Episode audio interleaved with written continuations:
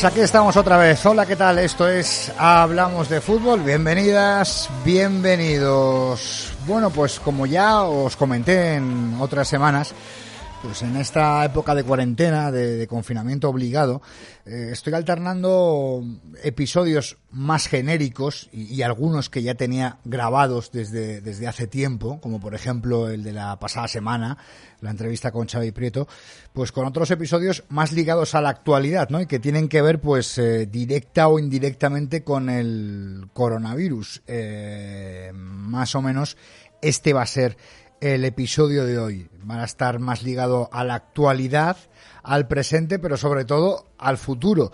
Eh, porque es que ahora mismo en el fútbol no hay presente, eh, solamente hay, hay futuro. Y a nosotros, a los periodistas, que nos gusta tanto conjeturar y nos gusta tanto aventurarnos, pues lo que nos queda es eh, plantearnos las posibilidades, las hipótesis y hablar de futuro. Es lo que ahora mismo nos queda, porque ya digo, hay muy poquito fútbol en activo, algo hay todavía, pero muy poquito, entonces pues no, no podemos comentar mucho más allá ligado a, a la actualidad. ¿eh?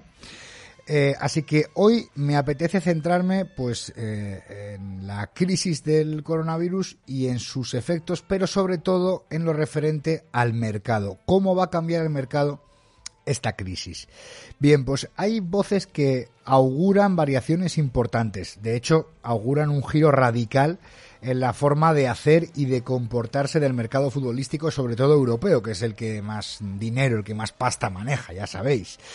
Habría menos dinero, bueno, ya hay menos dinero. Entonces se supone que en el futuro, pues a, corto plazo seguro, pero mm, también hoy queremos un poco aventurarnos incluso a, a, intentar saber cómo se va a comportar el fútbol en el medio y en el largo plazo, ¿no?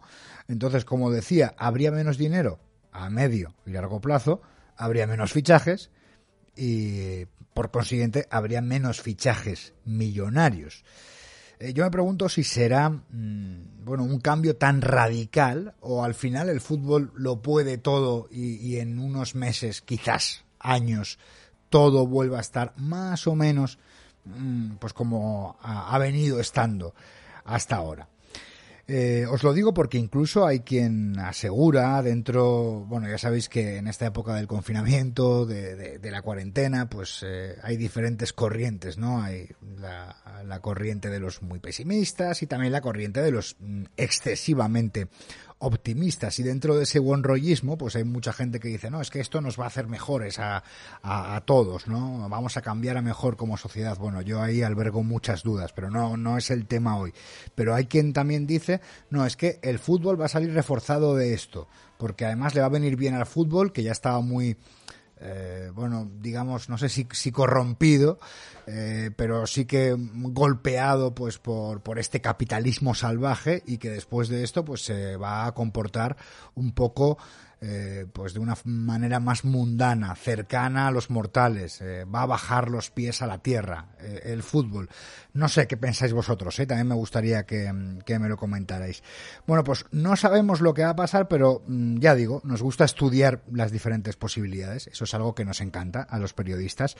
Así que hoy lo voy a hacer con dos buenos conocedores del mercado, uno de ellos es el agente Iñaki Ibáñez y otro el periodista francés Aguilar. Además, ambos bueno, son personas que conocen, mm, pues de alguna manera muy bien eh, Can Barça, así que también dentro de este episodio del mercado también vamos a hablar de todo este lío que hay en el Barça, de toda esta combustión, parece que eterna y constante en la que está sumida, sumido el club culé. Así que ya digo, lo primero de todo es ambientarnos.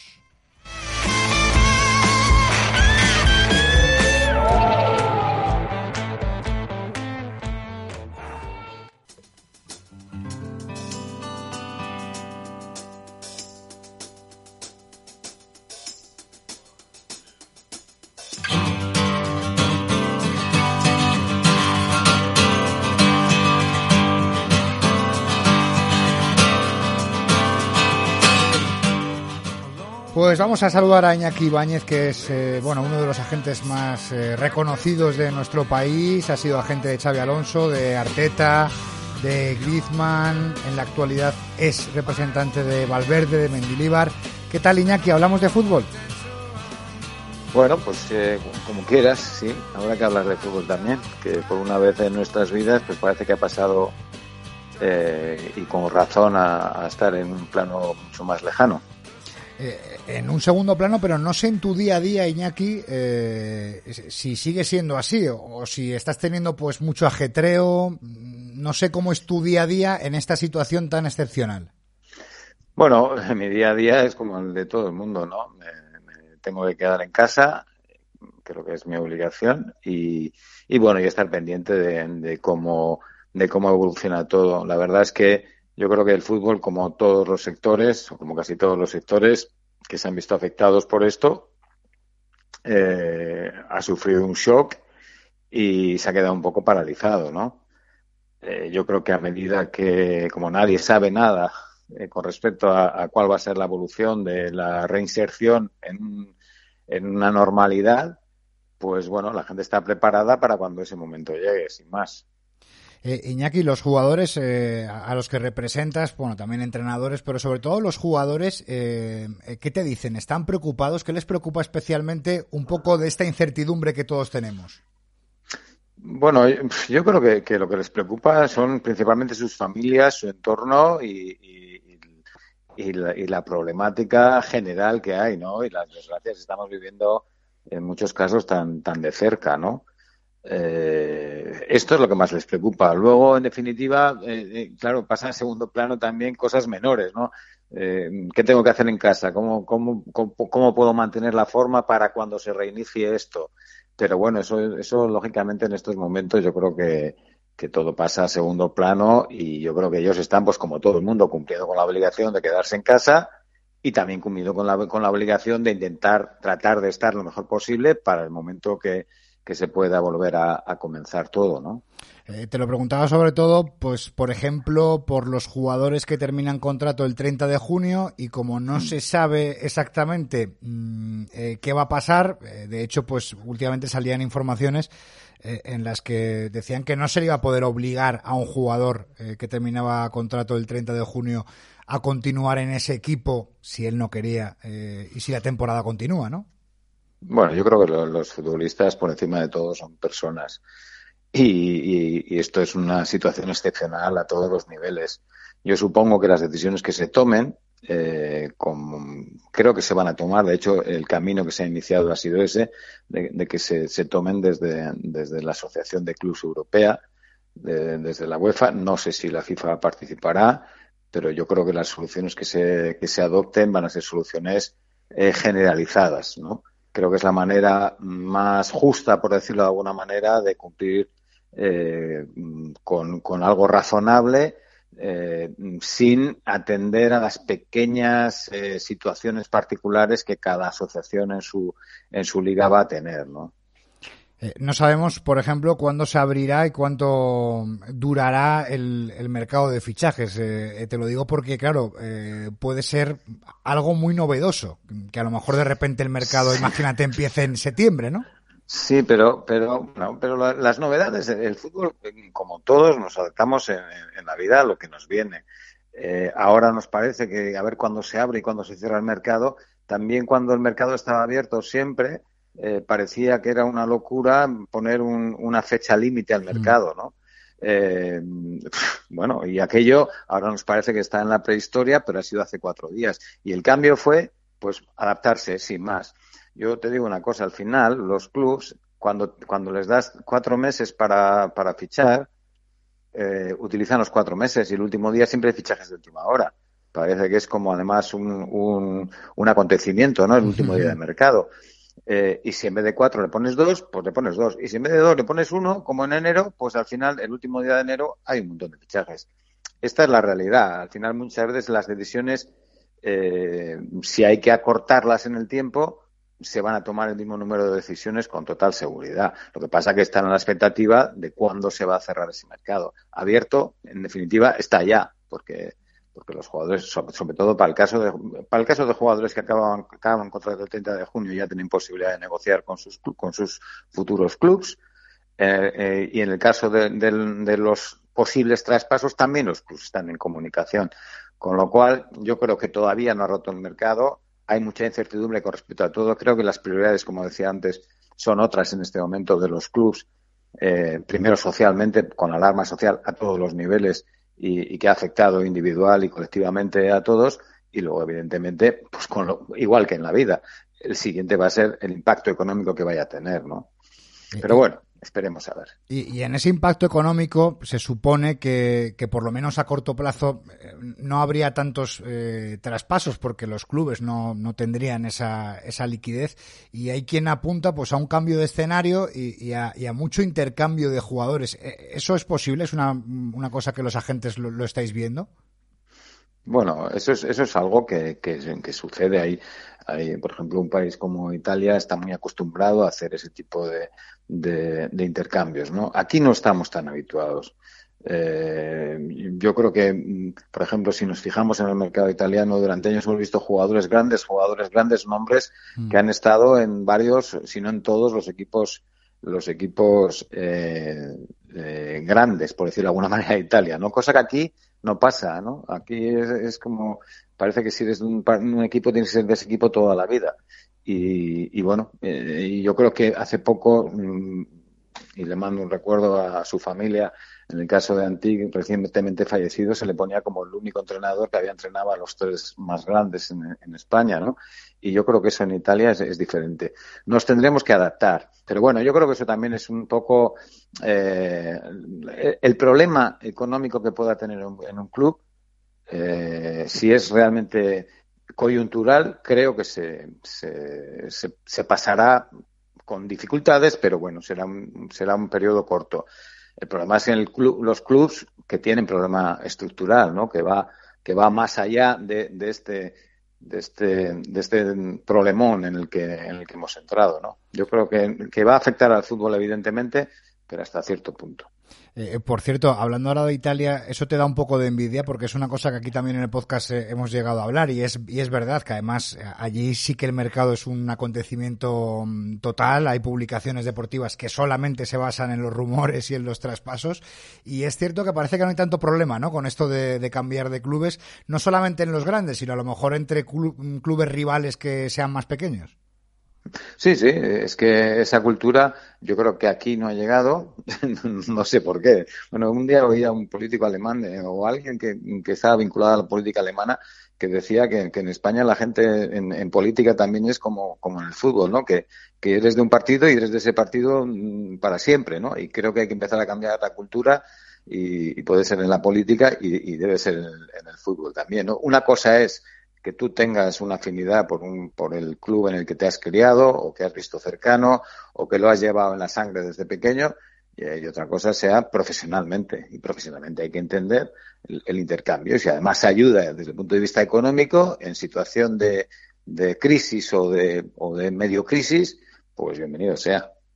Y, a medio plazo, Iñaki, que, eh, ¿cómo ves el panorama en el fútbol mundial? Porque, por ejemplo, eh, Rumenigue sí que hablaba, y también otros grandes dirigentes, pues hablaba de que, mm, bueno, pues que posiblemente eh, vamos a asistir a un descenso de, precios y de esos traspasos millonarios.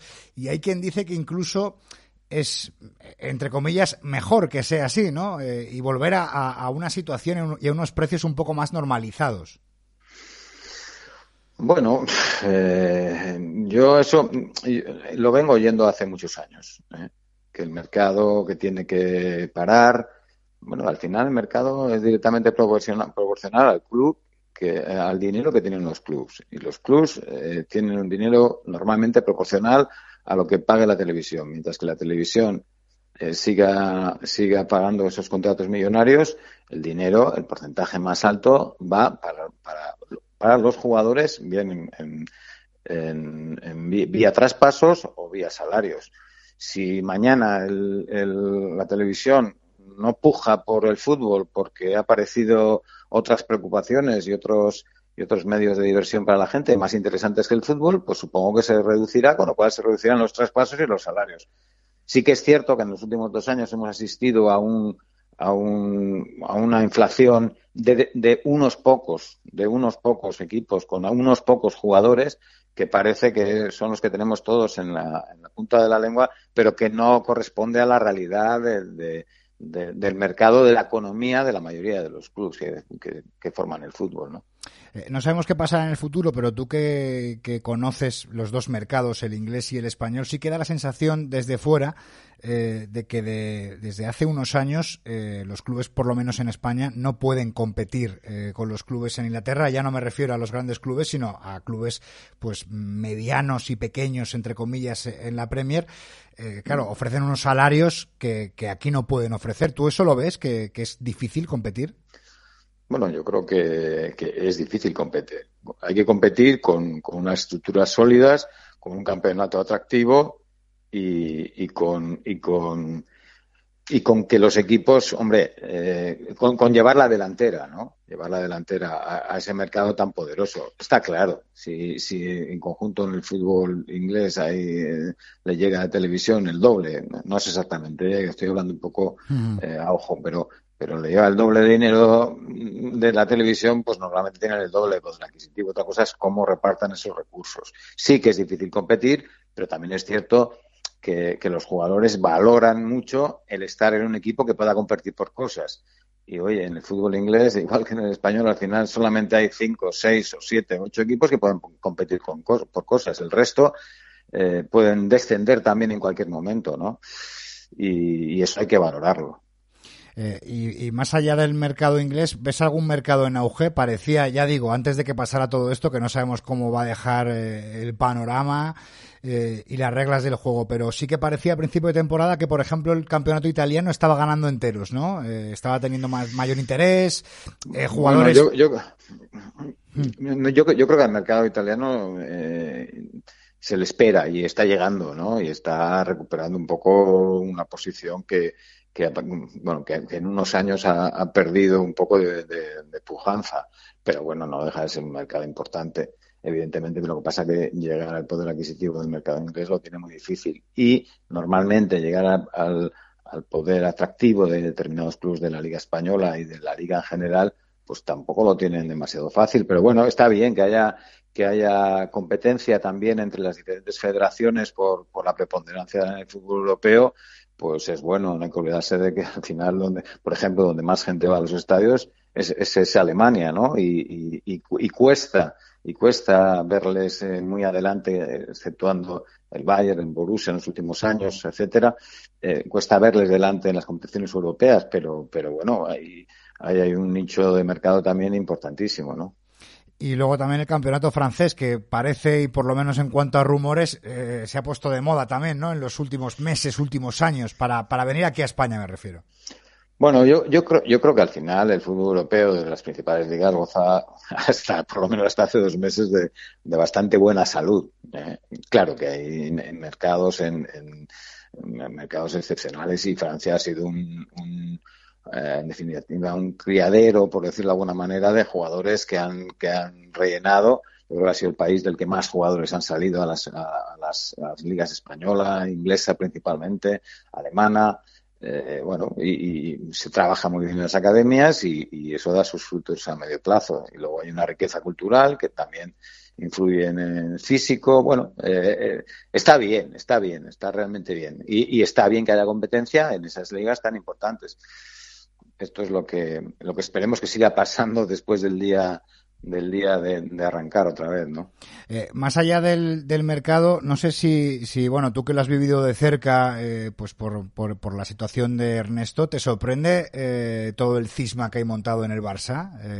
todo, todo, lo que tienen, todo el follón que tienen ahí, o, o, es algo que tú un poco desde dentro pues podías ver venir? Sinceramente, eh, no, lo sé, me ha, pillado un poco con el pie cambiado. Yo tampoco, en, eh, definitiva, en mi relación con, con, el Barça en el tiempo este, anteriormente, mm, por, por, un, un jugador, etcétera, pero se, se ciñe muy, casi, casi exclusivamente a, a presidente, director general, director deportivo y poquito más, ¿no? El resto de una junta directiva no conozco las interioridades ni, ni, tengo por qué. Entonces, no sé, ¿qué me ha sorprendido? Hombre, pues es sorprendente que estando, que estando todo el mundo en su casa suceda lo que ha sucedido, pero tampoco tengo elementos de juicio para, para poder opinar demasiado, sinceramente. Y, ya para terminar, eh, Iñaki, ya otro día te emplazo cuando todo esto haya terminado, pues hablar más de, tu profesión. Pero ¿hay algún jugador que tú tengas que, que digas, mira, pues este jugador va a dar que hablar? ¿Algún joven que no conozcamos y que nos pongas ahí sobre la pista? es que si, es que si lo hiciera, que siempre lo hay, siempre hay alguno, y siempre, tienes algún, algún sueño, pero si lo hiciera estaría dando la voz de alarma y precisamente mi trabajo no corresponde, no se corresponde. Contrariamente a lo que piensan algunos, incluso de nuestra misma profesión, que cuanto más se hable de alguien es mejor, yo creo que, trabajar con discreción al final da buenos resultados en conjunto. Muy bien, Iñaki, pues muchas gracias, un abrazo y bueno, pues que todo vaya lo mejor posible en esta situación tan rara que estamos viviendo. Suerte para todos y bueno, y que se, nos recuperemos lo mejor posible y lo antes posible.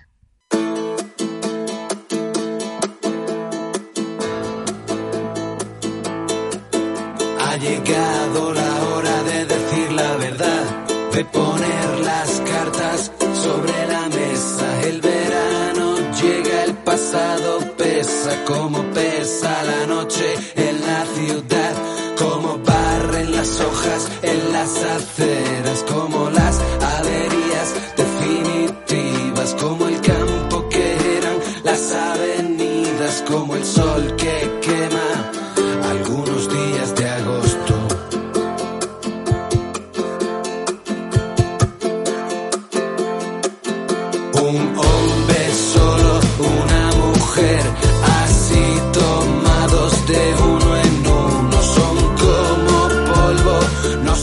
Bueno, pues acabamos de escuchar a Iñaki Ibáñez, siempre un testimonio interesante. Continuamos hablando de, de mercado, aunque también incluso pues desviando la mirada un poquito más hacia todo lo que está ocurriendo en el Barça. Vamos a hablar de todo esto y más con el periodista Francés Aguilar. ¿Qué tal, Francés? ¿Hablamos de fútbol? Bueno, un poquito. Mejor hablar de fútbol que de otras cosas en la situación que estamos todos. Para quien no lo sepa, eh, Francés es periodista, es ex miembro del jurado del Balón de Oro y es, bueno, muy buen conocedor del mercado y del fútbol internacional. Así que con él vamos a, reflexionar un poco sobre lo que se nos avecina.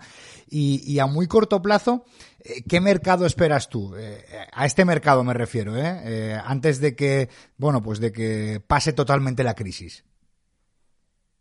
Bueno, es una pregunta que, nos hemos estado haciendo mucha gente. Yo he estado hablando con, gente experta en el mercado y la verdad es que no hay una, una respuesta unánime todo el mundo coincide en que va a bajar un poco la burbuja, que, no se van a pagar esas locuras de ciento y pico millones por uh, un jugador determinado.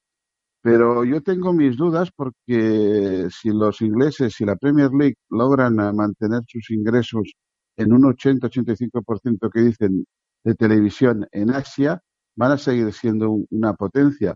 Y en contra de lo que mucha gente piense, Italia está renaciendo a nivel económico sus clubes, sobre todo por unas ventajas fiscales que les convierten en muy peligrosos para, sobre todo, los, grandes clubes españoles. Yo creo también que vamos a entrar en una dinámica muy habitual, por cierto, también en la Serie A, en el calcio, de cambios y trueques. O sea, que fundamentalmente la gente va a intentar aligerar sus masas salariales, sobre todo Barcelona, que es terrible la cantidad de dinero que está pagando a sus jugadores, y a través de trueques va a intentar llegar hacia grandes jugadores. ¿Cuál es el problema? Que en el mercado todo el mundo, si quiere un delantero centro, hay tres nombres, si quieren un central igual, que no hay tanta oferta como demanda. Y, esto que comentas, eh, ¿sería más a largo plazo o ya al más eh, corto plazo? Quiero decir, este próximo mercado, que tampoco sabemos ni cuándo va a empezar ni, ni, ni cuánto eh, va a durar, eh, ¿habría aún así posibilidades de ver alguno de estos fichajes millonarios o, ahora mismo a, muy corto plazo eso, no es viable? Es complicado. Por ejemplo, hay excepciones como el Real Madrid, y el Real Madrid ha hecho como la, la fábula de la, de la, cigarra de la hormiga. Eh, Florentino Pérez en los últimos tiempos ha estado ahorrando. En estos momentos el Real Madrid tiene un cash que no tienen otros equipos eh, españoles, que puede ir al mercado aunque su gran opción y el por qué ahorraba va a ser complicado esta temporada, va a ser quizá más en la próxima, que es Kylian Mbappé, pero el Madrid tiene esa liquidez que no tiene, por ejemplo, el Fútbol Club Barcelona. El Fútbol Club Barcelona lo que tiene es y me sabe mal porque he escuchado aquí que se tiene, que parece ignorarlo o despreciarlo, un tremendo potencial de cantera. Tiene una generación de chicos jóvenes que lo más lógico sería ah, darles la oportunidad de ascenderlos al primer equipo, al menos dos o tres que, lo están pidiendo a gritos, liberarse de jugadores veteranos con una ficha terriblemente alta y de esta forma equilibrar eh, el balance para la, próxima temporada, ¿no? Pero eh, va, sí que va a existir algún que otro gran fichaje, porque es lógico, ah, si tú piensas en, Neymar, como hace el Barça, hmm. en Lautaro Martínez, esos jugadores no te los van a regalar. Entonces, uh, vale, igual no pagarás los 111 millones de, cláusula de libertad que tiene eh, el, crack argentino, pero si a cambio le das tres jugadores cotizados y una cantidad de dinero, no deja de ser también una operación multimillonaria. Es decir, va a haber una gran importancia en la figura vilipendiada, pero importante de los directores técnicos. Eh, porque hablando ahora del, Barcelona, bueno, varias cosas. Eh, también choca un poco para el aficionado y para la gente que lo vemos un poco desde fuera, eh, pues que se esté hablando pues de rebajas de sueldo, de, empatía con los trabajadores y que aún así se siga también hablando de esos fichajes más o menos millonarios, aunque no cuesten tanto dinero, digamos que en forma de, bueno de paquetes de jugadores, pues seguirían siendo con un valor alto. Sí, pero por ejemplo, fíjate, si fueran capaces de hacer la, operación de Lautaro, uh, fichan a un jugador que tiene una ficha, se la van a triplicar, pero que en todo caso no superaría los 10 millones. Si te sacas de encima a Antoine Grisman o Ousmane Dembélé, eh, aligeras muchísimo eh, la masa salarial y sales ganando. Eh, lo mismo sucede con otros jugadores como Rakitic, como Arturo Vidal, son jugadores con unas fichas terriblemente grandes. Por eso el Barça tiene tantos problemas en colocar a sus jugadores. Digo Barça, como también puedes decir Real Madrid o cualquier eh, jugador de la Premier importante. Tienen unos salarios tan altos que aunque los cedas o casi los regales, difícilmente otro club te lo acepta por, por, lo caro que está. Pero de todas formas, lo del Barça, que se está hablando casi de, de, banca, de bancarrota, eh, fíjate que han hecho el gran negocio, nadie lo dice, pero con lo que han rebajado de, de, sueldo sus jugadores, eh, han hecho un bingo. verdaderamente el Barça se ha aligerado tanto de pagos inmediatos que no, no, no está tan mal como dicen. O sea, que podría afrontar esas operaciones, pero ya te digo, sacrificando mínimo, por no decir a los dos, a, Usman Dembélé y Antoine Grisman, ellos también confían mucho, yo no tanto, en que van a sacar bastante dinero con Felipe Coutinho, que tienen jugadores para, para hacer caja. Yo lo que me da mucho miedo, pero mucho, mucho, mucho miedo, y no me canso de repetir y denunciarlo, es que van a sacrificar a destajo a jugadores de la cantera por una proyección envidiable que los van a vender como lo están haciendo por, por, por nada, por, por, por chatarra, por miseria, por, por 5 o 10 millones, jugadores que con el tiempo van a ser protagonistas del fútbol europeo. Eh, y, Paco, también es verdad, y tú como conocedor eh, pues eh, de la casa, que aunque la salud económica del Barça quizás sea mejor mm, de la que parece, pero desde luego la institucional no parece que esté en muy buen estado, ¿no? ¿Qué está pasando? para, para la gente que no está eh, tampoco al pie del cañón y tan cerca del Barça y que de verdad cuesta mucho entender cómo está pasando esto, además en esta situación social, ¿no? Que, dices, bueno, pues en momentos de unión de, de todo el mundo, pues parece que el Barça se rompe más aún. Bueno, si miramos al gobierno central, que teóricamente es de coalición, y ver cómo se está comportando la oposición, es un reflejo de lo del Barça. El Barça, no te olvides nunca, que ya lo dijo John Gamper, su fundador, cuando hicieron el, escudo, el escudo del Barça refleja una olla de grillos, es decir, que fueron las primeras reuniones de los eh, miembros fundadores del club. Eso se ha mantenido. Y hay una cosa que no se debe olvidar. En el caso del Barça, cuando se habla del que, que se dice que es más que un club, verdaderamente lo es por nivel eh, político, económico y social. Es decir, eh, no hay ninguna duda que en estos momentos es mucho más importante, y lo siento por quienes se ofendan, ser presidente del Barça que ser presidente de la Generalitat. Tiene mucho más relevancia ser presidente del Barça. Eh, Bartomeu acaba mandato en el 2021. ya ha empezado la fase preelectoral y todo el mundo va con el cuchillo en la boca. En este caso, yo te digo una cosa, Emily Rousseau se ha equivocado en la forma, ah, ha tirado prácticamente por la borda cualquier posibilidad que tuviera, que era mínima, de poder ser presidenciable o de aspirar a la presidencia del Barça. Pero lo que dice, eh, ahí está. Y a mí me gustaría verdaderamente que el Barça, que ha amenazado a poner a los tribunales, cumpliera su palabra y fuera a los tribunales, porque yo quiero saber de verdad, quiero saber eh, si es verdad o no la acusación grave de Rousseau de que alguien ha metido dinero en la mano en la caja, porque puedes decir, discutir cualquier matiz. Indudablemente, lo que se pagó hay tres Venture por el tema de las redes sociales es como mínimo una tropelía que merece, cuando se sepa eh, el autor o responsable, no solo un despido, que sería lo mínimo, sino a su vez que el club como institución, que no olvidemos que el Barça como Real Madrid Athletic de Bilbao y Osasuna, que dure muchos años, no son eh, un equipo eh, estilo empresa, son propiedad de los socios, son sociedades anónimas sin ánimo de lucro, es decir, equipos deportivos, que son los, los socios, que a mí me extraña mucho el silencio, supongo que también por la crisis terrible que, estamos pasando todos por el dichoso COVID-19, por el coronavirus, ¿no? Pero que eh, es necesario saber la verdad de, de, esta malversación, porque nadie puede negar que como mínimo es una malversación flagrante de dinero. Y hay una cosa que dice Rosario y tiene, tiene toda la razón del mundo. Del momento que hacen la trampa de fraccionar el pago para que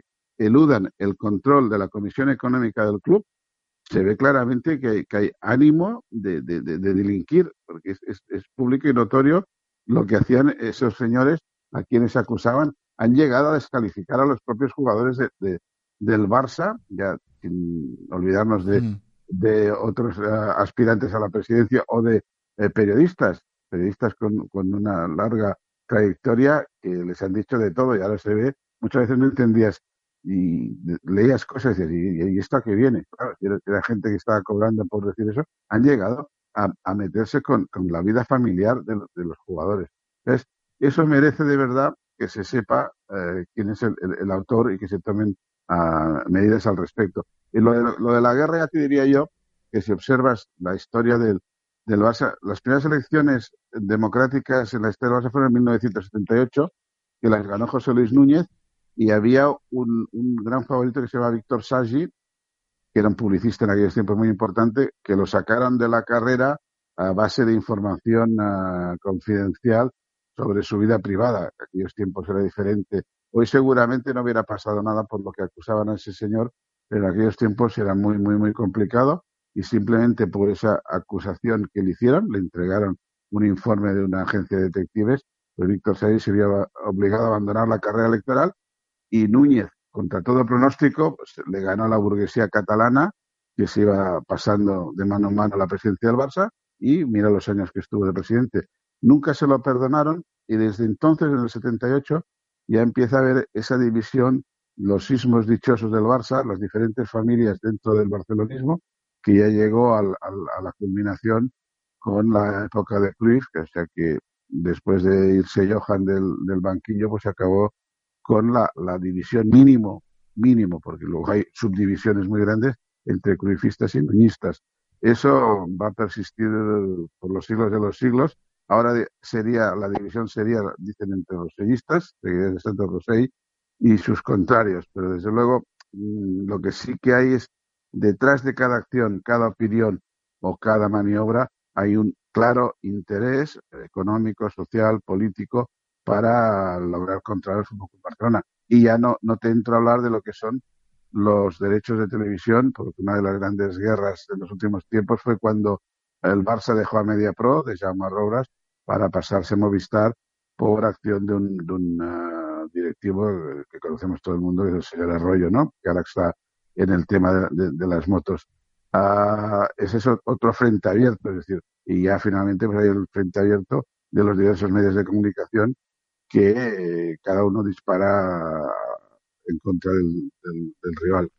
Eh, lo que pasa que, que es un poco confuso porque por una parte eh, se supone o hay sospechas de que con las redes sociales pues intentaba atacar a los jugadores, pero por otra parte también eh, parece que pues la directiva en cierta forma se pliega a los deseos de los jugadores, deseos digamos deportivos. Entonces no se entiende muy bien. Por un lado te estás plegando y te estás sometiendo, por otro lado y por detrás pues les atacas, ¿no?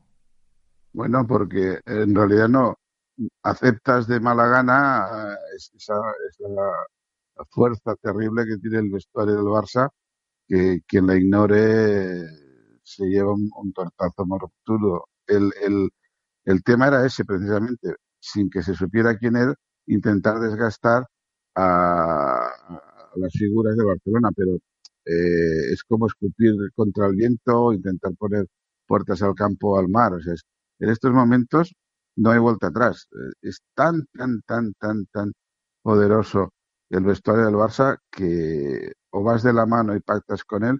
Yo te en estos momentos, el otro día me lo comentaba un, amigo mío, eh, con tono de broma, pero que tenía toda la razón del mundo.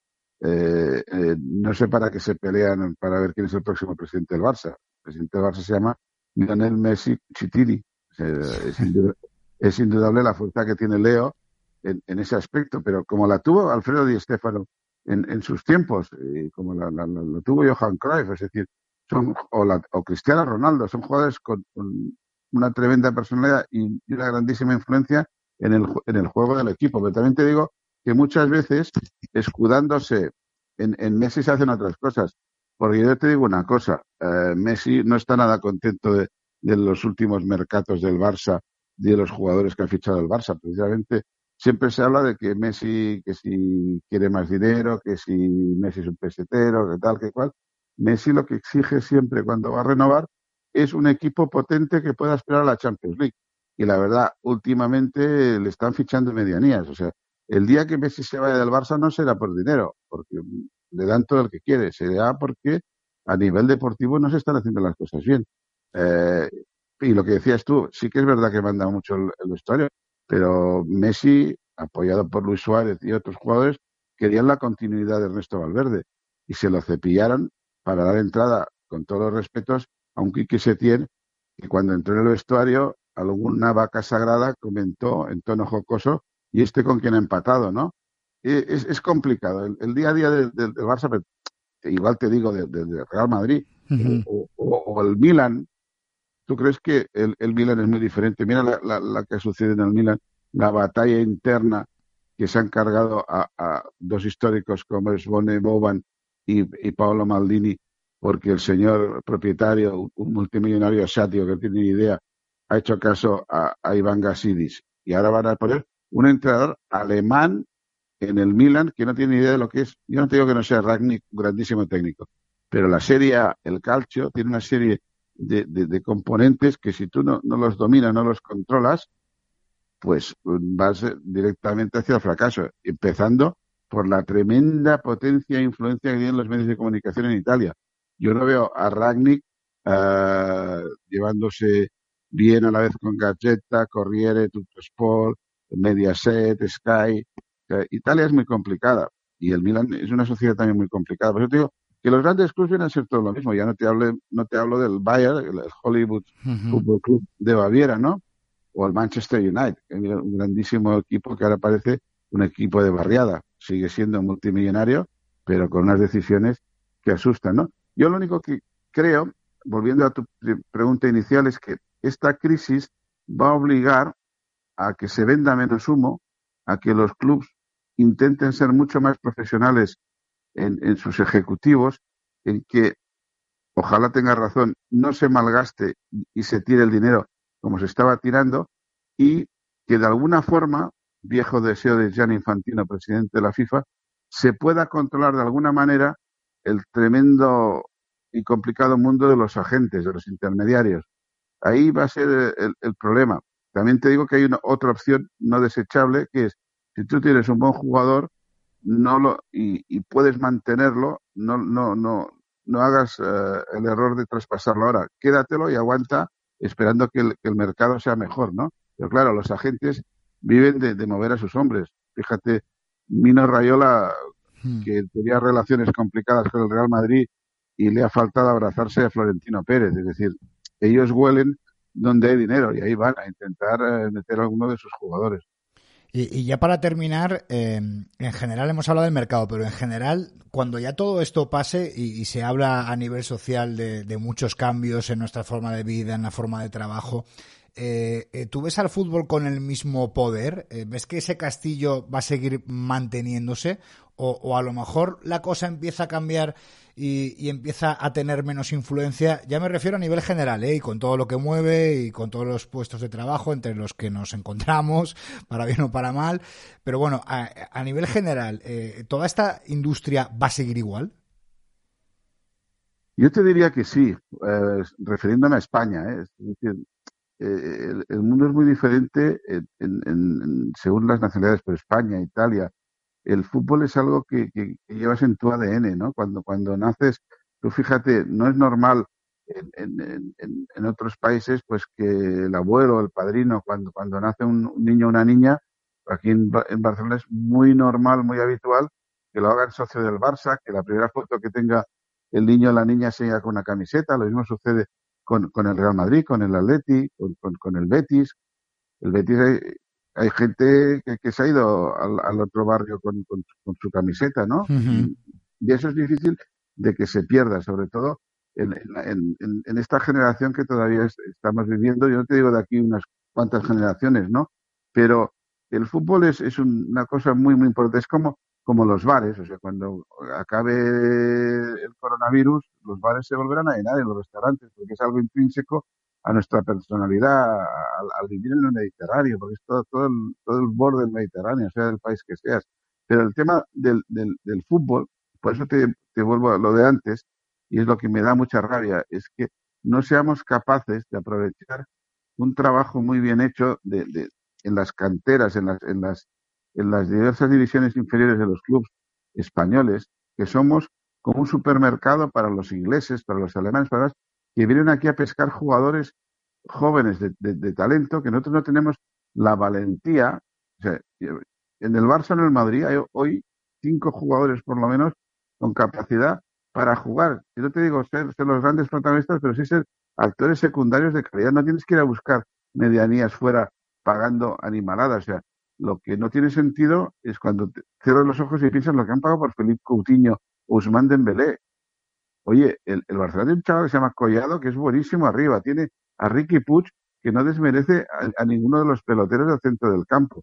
Han regalado a Todibó, porque lo han regalado. Cuando todo el mundo, yo hablaba con, con Boyan Kirkic, padre, que fue su descubridor, mm. y me decía, están locos, están locos, es un jugador de una proyección y ya lo verás. Se han quedado con, con, un tití que tiene las rodillas peor que mi admirado Ronaldo.